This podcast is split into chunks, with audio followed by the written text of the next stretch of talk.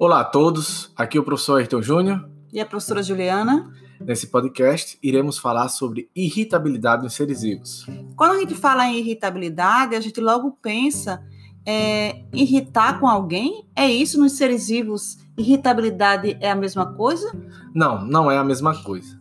Irritabilidade nos seres vivos, na realidade, é a capacidade que os seres vivos têm de reconhecer o meio ambiente e ele reconhece esse meio ambiente através de estímulos.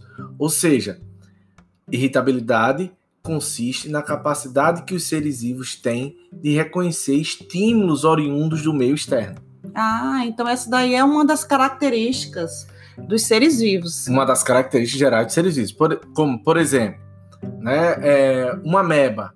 Uma ameba ela é capaz de reconhecer se ela está num ambiente muito concentrado ou pouco concentrado.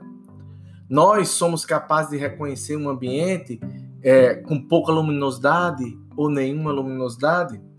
Os seres vivos são capazes de reconhecer estímulos do meio ambiente e dar-se-á a essa capacidade o nome de irritabilidade. Ah, ótimo. Então, além da irritabilidade, os seres vivos também possuem outras, relembrando, não é?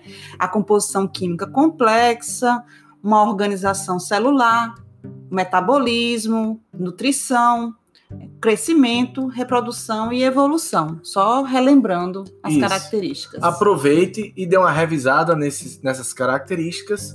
Obrigado pela sua atenção e até o próximo podcast.